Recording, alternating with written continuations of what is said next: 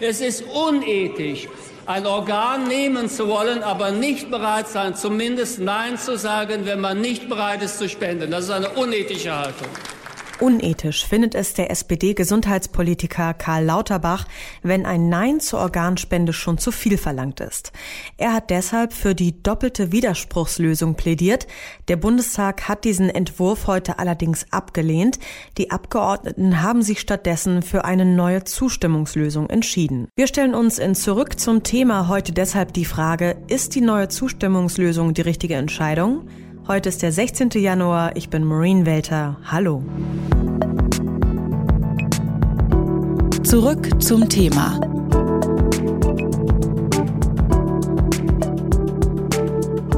In Deutschland gibt es zu wenige Organspenden. Ungefähr 9500 Menschen warten gerade auf ein neues Organ. Viele versterben noch, bevor sie auf der Warteliste weiter nach oben rutschen.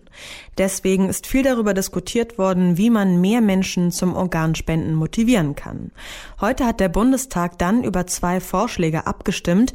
Ein Entwurf war die doppelte Widerspruchslösung. Das heißt, jeder ist grundsätzlich erstmal Organspender. Wer das nicht möchte, muss sich aktiv aktiv dagegen entscheiden und widersprechen. Dieser Gesetzentwurf wurde abgelehnt, denn die Mehrheit der Abgeordneten hat für das Zustimmungsgesetz gestimmt. Die Bürgerinnen und Bürger müssen sich immer noch aktiv dafür entscheiden, Organspender zu werden.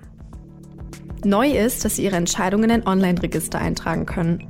Auf dieses Register können die Bürger und Bürgerinnen jederzeit zugreifen und ihre Entscheidung auch nochmal ändern. Damit können Behörden sehen, wer schon Spender ist und wer nicht. Menschen, die noch keine Spender sind, sollen spätestens alle zehn Jahre von einem Arzt aufgeklärt werden. Das Gespräch soll dazu ermutigen, dass sich mehr Menschen im Online-Register eintragen. Mit der Zustimmungslösung soll verhindert werden, dass die Entscheidungsfreiheit nicht beeinträchtigt wird. Die Organspende ist also nur dann möglich, wenn die Spender zu Lebzeiten zugestimmt haben. So lautet der jetzige Stand zum Zustimmungsgesetz. Ist das die richtige Entscheidung gewesen oder hätte doch eher die Widerspruchslösung zu mehr Organspenden geführt? Was ist richtig und was falsch, das bedeutet für jeden etwas anderes. Wir wollen euch also nicht vorschreiben, welche Entscheidung ihr für richtig halten solltet und welche für falsch. Es ist eher ein Versuch, sich ein Bild davon zu machen, was die Zustimmungslösung leisten kann. Dafür sprechen wir mit Menschen aus verschiedenen Arbeitsbereichen, die sich mit der Organspende auseinandersetzen. Zum Beispiel mit Burkhard Tapp. Er begleitet im Rahmen des Bundesverbandes der Organtransplantierten täglich Menschen, die auf ein Organ warten. Um beurteilen zu können, welche Lösung für die langen Wartelisten am besten geeignet ist, wollten wir von Ihnen wissen, warum es eigentlich so wenig Organspenden gibt. Das liegt im Wesentlichen an den Strukturen in den äh, Krankenhäusern, wo Organspender vorkommen können. Es sind ja nur etwa 1300 Kliniken, äh, die Intensivstationen haben. Und da hat ja der Bundestag im letzten Jahr eine Gesetzesänderung ja, verabschiedet, wonach Strukturen gebessert werden sollen. Das dauert aber, bis das umgesetzt wird. Also es ging darum, dass die Personen in den Kliniken, die Organspende identifizieren sollen und auch melden sollen, dafür zeitlich freigestellt werden. Und das muss erst noch umgesetzt werden, genauso wie die neurologische Rufbereitschaft äh, bundesweit äh, komplett organisiert werden muss. Dazu muss es eine europaweite Ausschreibung geben. Auch das dauert noch längere Zeit, wahrscheinlich mehrere Jahre, bis das so weit steht, dass das ähm, ja, funktionieren kann. Der andere Bereich ist natürlich der Pflegekräftemangel, der dazu führt, dass teilweise Intensivbetten oder Stationen äh, mindestens vorübergehend stillgelegt werden können. Das hat natürlich auch Auswirkungen auf die Organspende und die Transplantationsmedizin insgesamt. Also liegt es gar nicht unbedingt daran, dass es einfach zu wenig Menschen gibt, die das besagte Ja ankreuzen auf dem Organspendeausweis? Also es gibt eine ganz neue äh, äh Umfrage im Auftrag der Technikerkrankenkasse. Aus, also die Umfrage ist im Dezember letzten Jahres äh, durchgeführt worden, äh, wonach die Zahlen äh, der Zustimmung zur Organspende mit 84 Prozent weiter stabil sind, so hoch wie nie zuvor und auch die Zahl derjenigen, die einen Organspendeausweis mit angekreuzt haben, äh, ist bundesweit etwa bei 37 Prozent. So hoch war dieser Prozentsatz auch noch nie. Ähm, das, also an der Bevölkerung oder an der mangelnden Spendebereitschaft liegt es in jedem Fall nicht. Hätte es denn mehr Organspender gegeben, wenn ähm, sich jetzt für die Widerspruchslösung sich entschieden worden wäre? Aus meiner Sicht nein, weil das an den Strukturen ja nichts geändert hätte. Ähm, Im Gegenteil, ich hätte sogar oder würde sogar befürchten, ähm, dass dann die Ablehnungsrate steigt, weil so meine Erfahrung, ich bin in der Organspendeaufklärung seit 27 Jahren aktiv, äh, die ist, dass in Deutschland äh, die Menschen sehr empfindlich reagieren, wenn ihnen was vorgeschrieben werden soll. Und äh, bisher ist es ja so, dass man sich nicht entscheiden muss, wenn man sich nicht entscheiden will.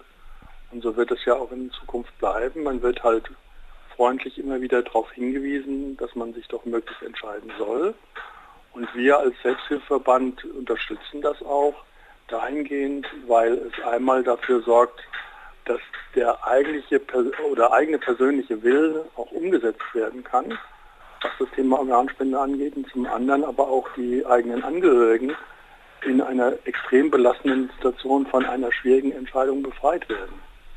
Also insoweit ist es wichtig, dass sich jeder zu Lebzeiten informiert, eine Entscheidung trifft, diese dokumentiert und auch mit den Angehörigen darüber spricht. Für Burkhard Tapp ist es ein strukturelles Problem in den medizinischen Einrichtungen, das zu niedrigen Spenderzahlen führt. Er spricht aus seiner praktischen Erfahrung mit den Patienten. Praktische Erfahrungen sammelt auch Wolfram Henn. Er ist Arzt und Mitglied des Deutschen Ethikrates. Auch ihn haben wir nach seiner Einschätzung zur Zustimmungslösung gefragt. Es ist, ähm, obwohl meine persönliche Meinung eher in Richtung Widerspruchslösung gegangen ist, wahrscheinlich die pragmatisch klügere Lösung. In Deutschland ist ein gesellschaftliches Gesamtklima durchaus ein bisschen anders als in Nachbarstaaten, wo staatliche Eingriffe, äh, staatliche empfundene Bevormundungen auf sehr großen Widerstand stoßen und man hätte vielleicht so eine Art von gesellschaftlicher Allergisierung erleben können dass dann Leute eben sagen, ich will da gar nicht reinkommen, also widerspreche ich mal im Vorfeld. Von daher muss man jetzt das Ganze von unten nochmal neu aufforsten sozusagen. Und, und das halte ich für pragmatisch gut, die Leute immer wieder daran erinnern, dass es klug wäre, sich zu äußern, natürlich am besten zugunsten einer Transplantation, aber auch, und das wird ein bisschen vernachlässigt, jemand, der auf keinen Fall aus persönlichen Gründen, wie auch immer, keine Transplantation will, hat natürlich mit dem Organspendeausweis auch die Möglichkeit, hier Klarheit zu schaffen, in einer anderen Richtung. Sie haben es ja angesprochen, bei der Debatte um die Organspende wird viel darüber diskutiert, wie viel Druck man bei der Entscheidung machen darf. Man kriegt den Eindruck, dass dabei oft die Ärzte auf der einen Seite stehen und mehr Spenden fördern wollen und auf der anderen Seite stehen die Philosophen und Ethiker und betrachten das eher kritisch. Sie sind ja selbst Arzt und haben sich im Ethikrat für diese Widerspruchslösung ausgesprochen. Wie sehr prägt Ihre ärztliche Tätigkeit Ihre Haltung in der Debatte? Ich muss gestehen, dass ich nicht ganz neutral bin. Ich bin zwar selbst kein Transplantationsmediziner, aber klinischer Genetiker. Ich komme gerade eben aus der Kardiologie der Uniklinik in Homburg und habe mit einer Familie gesprochen, die durch eine erbliche Herzmuskelerkrankung eben mehrere Organwartelisten ähm, Menschen hat. Das ist eine riesige Belastung für die Familie, die wie soll man sagen, die Streitigkeiten, das ist ein bisschen zu hoch gegriffen, die Uneinigkeit, auch zum Beispiel unter den Ethikratsmitgliedern, ist nicht auf der Ebene, dass die einen für Transplantationen wären, die anderen dagegen. Alle sind eigentlich dafür, dass Transplantationen mehr ermöglicht werden sollen, als das früher der Fall ist. Der Knackpunkt sind übrigens eher die Abläufe in den Kliniken, sondern es geht nur um das Wie ähm, des Rekrutierens. Die Befürworter der Widerspruchsregelung, die jetzt aus sind sozusagen, aber das ist eben Entscheidung der Politik, waren für etwas weiteres Ausgreifen. Ähm, und die Befürworter der Entscheidungslösung, so wie sie jetzt bislang schon war und jetzt intensiviert werden soll, äh, haben eben das Argument gehabt, dass man mit Druck eher Gegendruck erzeugt, Verweigerungshaltung. Und da müssen wir jetzt gemeinsam ran. Wolfram Henn und Burkhard Tapp sind sich also einig. Von ihrem Standpunkt aus ist die Zustimmungslösung die richtige Entscheidung gewesen. Wenn es um die Organspende geht, ist es ganz wichtig, dass die Selbstbestimmung der Bürger und Bürgerinnen nicht eingeschränkt wird.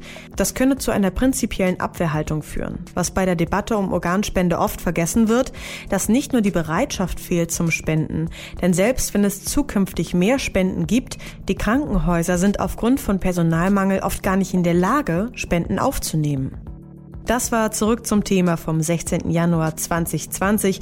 Wenn euch der Podcast gefällt, abonniert uns doch gerne in eurer Podcast-App. Danke fürs Einschalten. Wenn euch zum Thema noch was einfällt, immer gerne her damit an kontakt.detektor.fm. Ich bin Maureen Welter. Bis zum nächsten Mal. Zurück zum Thema vom Podcast Radio Detektor FM.